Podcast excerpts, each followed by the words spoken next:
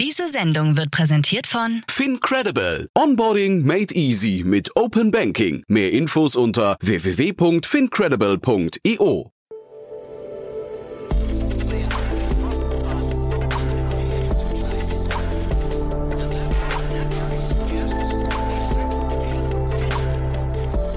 Startup Insider Daily. Herzlich willkommen zu Startup Insider Daily. Mein Name ist Jan Thomas und heute spreche ich mit Chris Rehse. Er ist der Founder und CEO von Neotief, ein Unternehmen, über das habe ich neulich schon mit Tina Dreimann gesprochen von Better Ventures im Rahmen von Investments und Exits. Das Unternehmen hat gerade eine Pre-Series A Finanzierungsrunde in Höhe von 10 Millionen Euro abgeschlossen und es geht, und das ist vor allem wichtig, um die Volkskrankheit Alzheimer. Das ist ein Thema, das viele von euch betreffen könnte, viele von uns betreffen könnte. Gerade im Zuge einer überalterten Gesellschaft ist das natürlich ein Thema. Jeder möchte alt werden, aber auch gesund bleiben. Hier kommt eine spannende Lösung, die uns dabei helfen möchte. Deswegen hier kommt Chris Rehse, der Founder und CEO von Neotief. Werbung. Hi, hier ist Nina, Content Managerin bei Startup Insider. Suchst du deine nächste große berufliche Herausforderung? Dann melde dich bei uns. Wir suchen aktiv nach neuen Teammitgliedern, die Startup Insider zum führenden Informationsmedium der deutschsprachigen Startup-Szene machen wollen. Aktuell suchen wir Sales Manager, Customer Success Manager, Finanzmanager sowie Werkstudenten in den Bereichen Sales, Product und Content. Aber auch wenn keine passende Stelle dabei ist, melde dich trotzdem bei uns. Wir suchen immer nach leidenschaftlichen Menschen, die mit Startup Insider Großes bewegen wollen. Also, um mehr zu erfahren und dich zu bewerben, geh jetzt ganz einfach auf startupinsider.de/slash insider. Startup Insider Daily. Interview.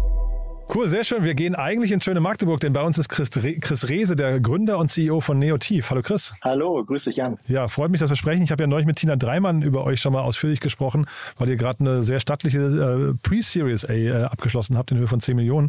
Aber du hast mir jetzt vielleicht zur Korrektur noch, du hast gerade gesagt, du bist aber heute in Berlin, weil ihr auch noch ein Berliner Büro habt, ne? Genau, dadurch, dass wir im ganzen äh, Bundes, äh, auf dem ganzen Bundesgebiet äh, rekrutieren, äh, haben wir noch die Möglichkeit, in Berlin Leute unterzubringen. Genau. Ja, und ich habe dich im Vorgespräch schon vorgewarnt und du hast auch den Podcast neulich schon gehört. Ähm, ich bin natürlich jetzt überhaupt nicht drin in dem Thema, weil das schon ein sehr spezielles Thema ist, finde ich, in dem ihr euch da und auch, ja, es hat ja jetzt nicht nur positive Aspekte, aber ja, ihr bringt eine Lösung zu, zu einem großen Problem hoffentlich, ne?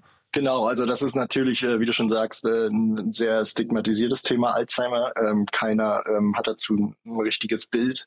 Äh, und wir versuchen halt auch, ja, gegen das Stigma zu arbeiten, Aufklärungsarbeit äh, zu leisten und äh, Lösungen in den, in den, Markt zu bringen, genau. Hm.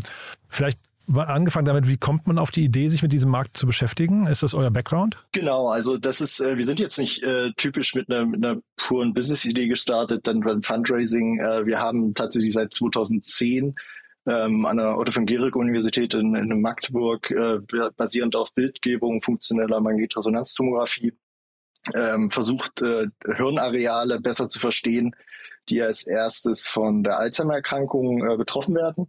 Haben dort äh, hochauflösende Bildgebungen halt genutzt und in dem Kontext äh, über langjährige Studien äh, Hirnareale entdeckt, äh, die als erstes von der Alzheimer-Pathologie, das ist halt ein ziemlich langes Stadium, ähm, betroffen sind und haben dann darauf basierend Gedächtnistest äh, entwickelt, diese validiert in nationalen und internationalen Studien und hätten dann auch, sage ich mal, in der Wissenschaft bleiben können und auch im äh, Magnetresonanztomographen bleiben können, haben dann aber gesagt, wenn wir flächendeckend eine Lösung anbieten wollen, äh, dann bietet sich an, die Gedächtnistests aus dem MRT rauszuholen und auf eine digitale äh, Lösung zu packen, die dann schlussendlich jetzt gerade auf Tablet und Smartphone zur Verfügung stehen. Hm.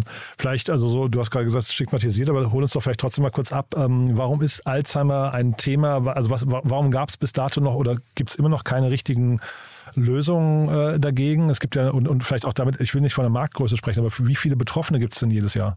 Genau, also unsere Zielgruppe ist vor allem ähm, Gedächtnisstörungen ähm, besser äh, beschreiben zu können äh, in einem Diagnostikumfeld. Äh, hier arbeiten wir vor allem mit Ärztinnen und Ärzten und dann den Patienten zusammen. Und äh, wir haben aktuell in Deutschland pro Jahr neun Millionen Deutsche.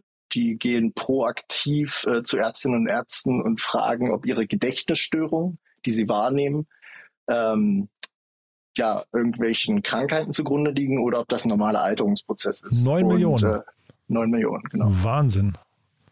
Okay, und ähm, also ich höre mal raus, jetzt gerade sagst du, das, sind, das ist quasi die gesamte Summe an Menschen, die das, die vermuten und einfach nur Sicherheit haben möchten, ob das überhaupt damit zu tun hat.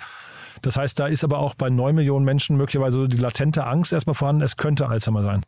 Genau, also was wir halt fokussieren, wie ich schon angedeutet habe, die, die Alzheimer-Erkrankung ähm, zieht sich über mehrere Jahre hinweg. Also bei vielen ist das Stigma im Kopf, das geht erst, äh, ich nenne jetzt ganz trivial ähm, Zahlen, ähm, erst mit 75, 80 los. Das mhm. ist aber ein Trugschluss. Ähm, die, die Erkrankung an sich äh, startet schon 15, 20 Jahre vorher. Und genau in diesem Stadion besteht die Chance, äh, dann auch frühzeitig ähm, ja, Therapien zu entwickeln, beziehungsweise das auch als Risikofaktor zu sehen, und äh, diesen Risikofaktor auch, wenn es um andere Indikationen geht, zum Beispiel Hypotonie, also Bluthochdruck oder, oder Diabetes, äh, müssen die Patienten anders eingestellt werden. Oder wenn sie eine OP haben, müsste man normalerweise, wenn man weiß, man hat mild kognitive Gedächtnisstörungen, in Klammern sagt man nochmal MCI, Klammer zu, ähm, das müsste man normalerweise mit dem Narkosearzt oder der Ärztin besprechen. Und äh, das sind halt Themen, äh, die wir halt ja in den Sektor bringen wollen. Schlussendlich ist das Ziel, dass die Leute verstehen, dass das Gehirn auch ein Organ ist und man kann, wenn Risikofaktoren bestehen, diesen Risikofaktoren entgegenwirken und somit hoffentlich die Progression, dass es dann in eine Alzheimer-Erkrankung abrutscht, ähm, herauszögern. Wie läuft euer Prozess da ab? Genau, normalerweise ist es so, dass die ähm, Patientinnen und Patienten ähm, ärztlichen Rat aufsuchen. Äh, in, Im aktuellen Kontext, äh, vor allem im, im hausärztlichen Umfeld. Ähm, dort wird dann ein Gespräch äh, stattfinden. Äh, die Lösung wird den äh, Patienten, Patienten angeboten. Äh, die Patienten gehen dann nach Hause, laden sich die, die App runter, haben vom, von der Ärztin oder vom Arzt einen Zugangscode bekommen, geben den ein, werden dann ongeboardet in die App und führen dann über drei Monate hinweg einmal wöchentlich äh, einen circa zehnminütigen Test durch. Äh, wir testen über drei Monate hinweg um auch äh, Schwankungen äh, herauszunehmen. Die Kognition schwankt natürlich, wenn ich mal äh, ja, schlechter geschlafen habe, äh, schlecht gegessen habe etc. pp. Und äh, diese Schwankungen wollen wir rausnehmen, deswegen messen wir über einen längeren Zeitraum. Äh, anschließend kann der Patient sich einen äh, Befundbrief ähm, erstellen äh, auf, auf der App und diesen Befundbrief dann entweder ausdrucken oder ähm, an die Ärztin, an den Arzt schicken. Und dort wird dann eine Einschätzung vorgenommen, äh, liegt, liegen hier milde kognitive ähm, Störungen vor oder nicht. Also wir geben sozusagen einen Composite Score aus, der darauf hinweist, ähm, ob äh, ja diese Gedächtnisstörungen ernst zu nehmen sind, äh, in eine Krankheit abrutschen können oder ob Entwarnung gegeben kann. Klingt aber noch recht aufwendig, ne? Weil ich hatte jetzt gerade, als du gesagt hast, neun Millionen äh, haben quasi Angst davor, betroffen zu sein. Die logische Reaktion wäre ja zu sagen, ähm, eigentlich müsste man diesen neun Millionen ja quasi Sicherheit geben und eine Lösung an die Hand geben. Das wäre ja dann quasi der Weg zu euch. Ne? Aber da, wahrscheinlich ist das einfach vom Aufwand her nicht abbildbar, ne? Also die, die 9 Millionen laufen ja bei den Ärztinnen und Ärzten auf. Ja. Und ähm, unsere Lösung wird äh, aktuell erstattet von Gesundheitsversicherern. Aha. Wir haben äh, äh, Projekte mit Pharmaunternehmen, also mit den, mit den Top 5. Ähm, und äh, wir arbeiten sehr eng mit Ärztinnen und Ärzten zusammen, vor allem auch gern in Verbünden und sehen hier den Schulterschluss auch dann zu uns, ähm, weil nochmal, wir haben eine sehr stigmatisierte Krankheit hier. Wir sprechen auch von Digitalisierung in diesem Kontext. Und äh, hier müssen wir den Schulterschluss suchen zwischen diesen vier ähm, Stakeholdern und im Mittelpunkt die Patientin, den Patient sehen. Und äh, bisher können wir von großen Erfolgen sprechen. Wir haben ähm, nach dem äh, Launch äh, Ende letzten Jahres äh, mittlerweile 5250 Nutzer, die vor allem im Versorgungskontext, in klinischen Studien und in sogenannten Bürgerforschungsprojekten unsere App nutzen. Ziel mhm. ist es jetzt in äh, 2023 äh, über 10.000 äh, Nutzerinnen und Nutzer zu generieren in Deutschland. Mhm. Was sind so die Herausforderungen für euch jetzt gerade? Also ähm, und, und vielleicht auch damit verbunden, wie, wie groß kann man sowas insgesamt mal aufziehen? Das ist ja auch nicht nur ein deutsches Gen Thema. Ne? Wir, die 9 Millionen betrifft jetzt Deutschland gerade. Genau. Also das ist äh, Deutschland ist insofern ein interessanter Markt, ähm, äh, dass, dass wir eine der demografisch betrachtet eine der ältesten Bevölkerung haben. Deswegen ist die Krankheit halt äh, im Vordergrund. Das ist auch der, einer der Hauptgründe, warum damals das Deutsche Zentrum für neurodegenerative Erkrankungen kurz äh, DZNE gegründet wurde, um Lösungen in den Markt zu bringen, weil wir wissen, wir haben dieses demografische äh, Problem äh, in Deutschland. Wir arbeiten sehr eng mit dem DZNE zusammen in verschiedenen Studien und haben eine strategische Partnerschaft. Und äh, ja, entsprechend äh, wollen wir aber auch, äh, wie du schon sagst, äh, international gehen. Wir sind aktuell in klinischen Studien in, in Schweden und in den USA unterwegs, in sehr renommierten Studien, um dort Validierungsthemen ähm, äh, ja, äh, zu betrachten und äh, streben auch an, ähm, einen FDA-Prozess äh, für die Zulassung in den USA anzustreben. Wir haben in Deutschland äh, die MDD-Klassifizierung 1, später dann MDR 2a und äh, erfüllen auch alle Datenschutzanforderungen ähm, äh, und sehen somit äh, geringe bis mittlere Anforderungen, äh, FDA-Approval zu erzielen äh, im kommenden Jahr. Und das ist einer der Hauptpunkte, äh, warum wir das Investment auch erhalten haben. Und äh, wir sehen halt äh, ein sehr starkes Konsortium, das äh, einfach auch äh, uns nochmal bestätigt, dass wir auf dem richtigen Weg sind und uns auch der Herausforderung als Wissenschaftsausgründung Lösungen in dem Alzheimer-Kontext anzubieten. Ist es denn eigentlich als Wissenschaftsausgründung schwieriger, Kapital aufzunehmen? Ähm, lassen Sie mal vielleicht über die Finanzierungsrunde sprechen. Ne? 10 Millionen Euro klingt ja wirklich super. Aber war, also das Marktumfeld gerade schwierig und dann seid ihr eben nochmal, sagen wir, ihr habt ein bisschen anderen Approach vielleicht als die typischen Digital-Startups, ne? Genau, also man muss sagen, in, in Deutschland, ähm, ich habe jetzt auch mehrere Jahre im, im ähm, äh, Wissenschaftstransfersektor gearbeitet, in Deutschland als auch in den USA. Und ähm, man muss schon sagen, in Deutschland haben wir ein sehr gutes Umfeld äh, durch, durch Bundes- als auch äh, Landesförderungen. Die Universitäten verstehen auch immer mehr von, von Wissenschaftstransfer. Man bekommt schneller Lösungen, um die IP dann schlussendlich auch äh, wirtschaftlich äh, zu verwerten. Und äh, wir haben am Anfang äh, zum Beispiel äh, Exist Forschungstransfer bekommen, ein Non-Dilutive Grant, wo man das erste, den, den ersten De-Risk durchführt. Äh, das ist dann natürlich für ähm, äh, ja, VCs interessant ist, weil dann nicht mehr dieses hochgradige Risiko am Anfang ist. Und hatten dann natürlich ähm, durch, durch den Hightech Gründerfonds die ersten großen ähm, äh, Investments und äh, konnten jetzt in der Runde, die wir jetzt im Oktober abgeschlossen haben, äh, erstmalig auch äh, internationale Investoren für uns gewinnen. Und äh, schlussendlich, der Markt ist gigantisch, Alzheimer. Es ist äh, nach wie vor Risiko betrachtet, aber ähm, allein die Zahl, dass neun Millionen Deutsche pro Jahr proaktiv ärztlichen Rat aufsuchen, um herauszufinden, ob die Kognition halt ähm, krankheitsbedingt ist, äh, der Kognitions, ähm, ja, Verlust und äh, ja, der Markt ist halt immens. Und äh, wenn man auch schaut, dass äh, interessante ähm, Entwicklungen auch im Therapiefeld äh, durch, durch Pharma national als international äh, durchgeführt werden, äh, ist das Upside Potential ähm, bei Alzheimer halt gigantisch. Mhm. Und wie weit könnt ihr da jetzt alleine gehen, also auf diesem Weg? Ähm, mal, ist, euer Ziel hinterher da irgendwie so eine weltweite, was eine, globale Pharma-Brand aufzubauen oder ist es eher so, dass ihr irgendwann mal zwangsläufig oder auch vielleicht hoffentlich äh, ähm, übernommen werdet von einem, von einem Pharmaunternehmen? Also aktuell gucken wir uns die komplette Patient Journey an. Das heißt, ähm, unser, unser, unsere DNA sind die kognitiven Tests. Das heißt, egal ob ich nicht pharmakologische Prävention betreibe oder pharmakologische Prävention betreibe, der Endpunkt, um nachzuweisen, dass die ähm, präventiven Maßnahmen oder Therapien erfolgreich sind oder nicht, ist äh, die Kognition zu messen. Und äh, aktuelle Paper-Pencil-Tests können so frühphasig, also in den milden kognitiven Gedächtnisstörungen, einfach nicht sensitiv genug messen und herausfinden, ob die Kognition stabil ist, fällt, etc. pp. Und äh, das ist unser Core und wir versuchen aus diesem Core auch ähm, äh, in der Vertikale zu bleiben, die Tests schneller zu machen, äh, gegebenenfalls äh, weitere Biomarker-Tests äh, zu implementieren. Aber wir schauen uns auch die horizontale Ebene an, die dann wiederum die Patient Journey betrifft. Richtung äh, Prävention, ähm, dass man äh, sich anschaut, äh, ob man Angehörige mit reinholt, äh, etc. pp. Bis hinten raus äh, Companion Diagnostik äh, sollte es äh, zu einer Zulassung von ähm, einem, einer Therapie geben. Mhm. Jetzt habt ihr natürlich in eurem Segment, in dem ihr unterwegs seid, das ist eigentlich ziemlich dankbar, finde ich, ne? weil man hat so eine schöne, also so einen schönen Purpose eigentlich. Ne? Gibt es aber auf der anderen Seite auch so Downsides, wo man sagt, boah, das äh, ist, ist es nervt, also vielleicht Bürokratie ist wahrscheinlich so ein Thema. Die, du hast ja gesagt, ihr, ihr seid, ihr werdet von Krankenkassen erstattet das kann ja schon ein langer Weg auch gewesen sein bis dahin. War, war das so? Und ähm, was gibt es noch an anderen Themen, die einen vielleicht so täglich nerven?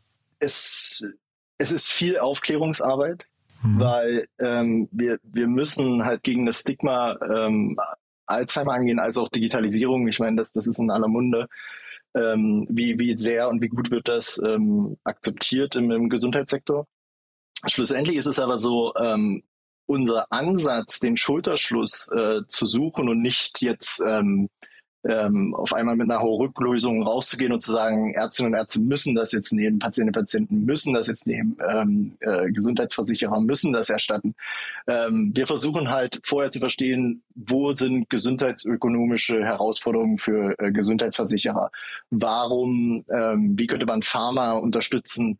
Ähm, äh, Therapien in den Markt zu bringen? Wie können wir Ärztinnen und Ärzte unterstützen, vor allem im ähm, hausärztlichen Sektor, weil sehr frühzeitig, sehr oft Patientinnen und Patienten äh, zum Spezialisten, äh, zum äh, Neurologen oder Psychiater geschickt werden oder in Gedächtnissprechstunden geschickt werden, da dann wiederum die Pipeline verstopfen, obwohl sie gegebenenfalls gar nichts haben. Also wir wollen mhm. sozusagen die, die Hausärztinnen und Hausärzte enablen, weil die neun Millionen Leute können nicht alle zu einem Neurologen oder Psychiater rennen. Und ähm, deswegen versuchen wir halt, das ins hausärztliche Umfeld zu bringen und ähm, das kann ich nur nochmal betonen. Wichtig ist für uns der Schulterschluss mit allen Stakeholdern.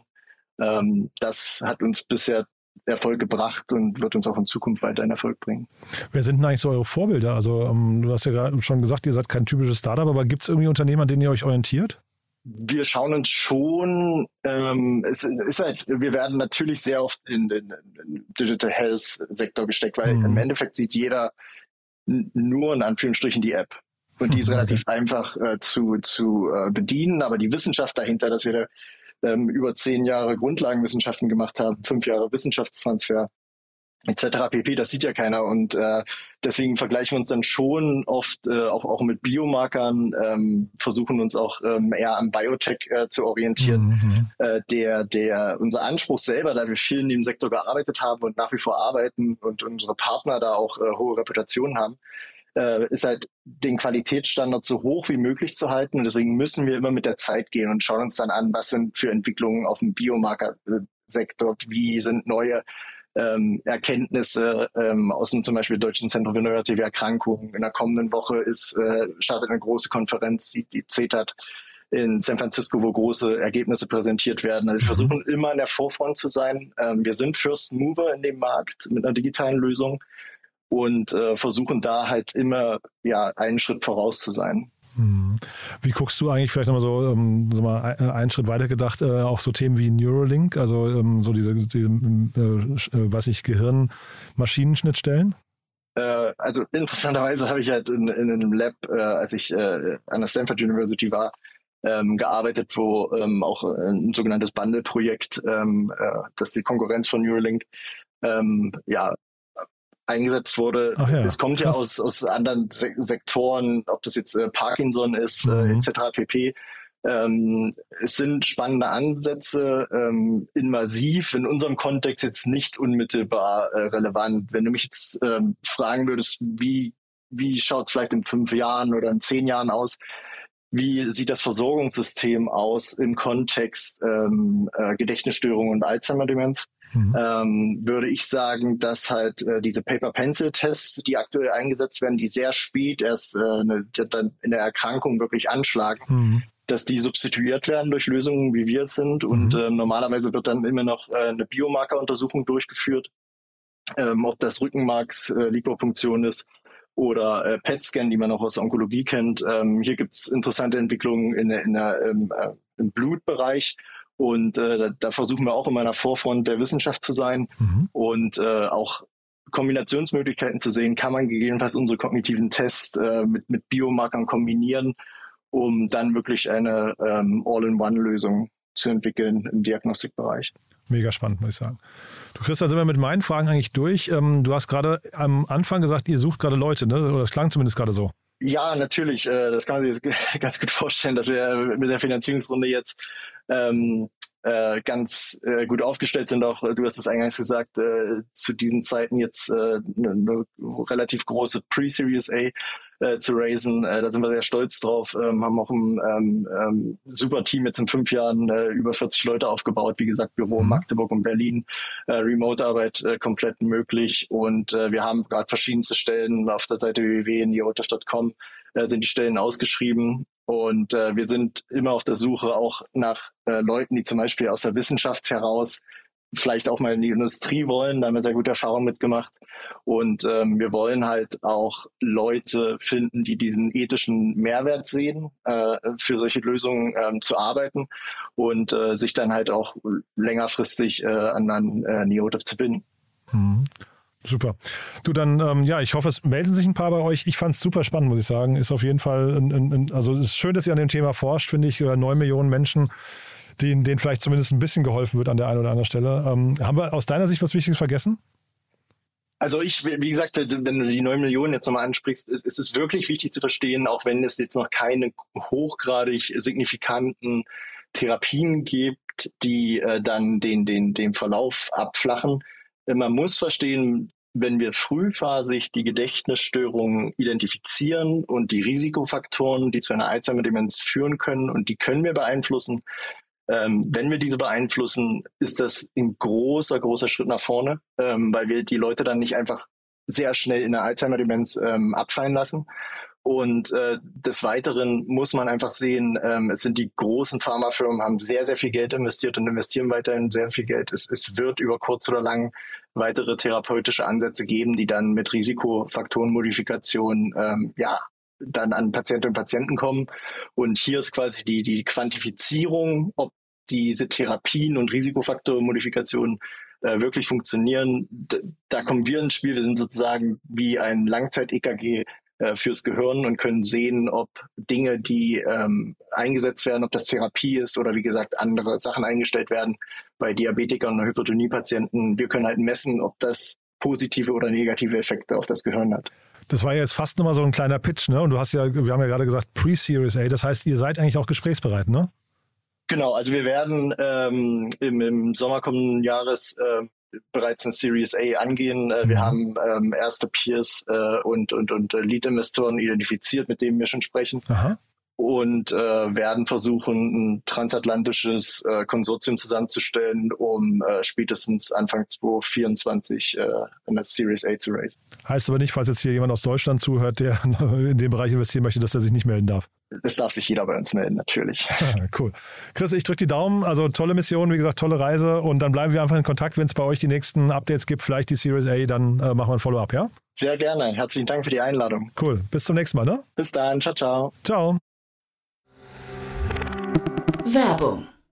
Hi, hier ist Moritz, Marketing und Growth Manager bei Startup Insider. Wenn du über die verschiedensten Themen immer auf dem neuesten Stand sein möchtest, dann empfehle ich dir auf jeden Fall unsere Newsletter auszuprobieren. Von unserem täglichen Morning Briefing Startup Insider Daily zu unseren themenspezifischen Newslettern wie Krypto und Web3, Investments und Exits oder KI Kompakt bist du mit unseren Newslettern immer top informiert. Falls du interessiert bist, kannst du dich jetzt ganz einfach kostenlos anmelden und zwar unter startupinsider.de/slash insider. Startup Insider Daily, der tägliche Nachrichtenpodcast der deutschen Startup-Szene. Das war Chris Rehse, Gründer und CEO von Neotiv. Ein spannendes Thema. Ich drücke den wirklich die Daumen, dass das richtig, richtig erfolgreich wird und wir alle dann irgendwie ja, daran partizipieren können oder zumindest die Menschen, die glauben, betroffen zu sein oder die vielleicht wirklich betroffen sind. Deswegen mal wieder ein tolles Thema, ein toller Purpose. Wir bleiben dran. Wenn es da Neuigkeiten gibt, werden wir auf jeden Fall äh, darüber berichten. Und falls euch gefällt, was wir hier tun, wie immer, die Bitte empfehlen uns auch gerne weiter. Wir freuen uns immer über neue Hörerinnen und Hörer, die uns noch nicht kennen. Dafür vielen, vielen Dank an euch und ansonsten euch einen wunderschönen Tag. Bis nachher, bis später oder ansonsten bis morgen. Ciao.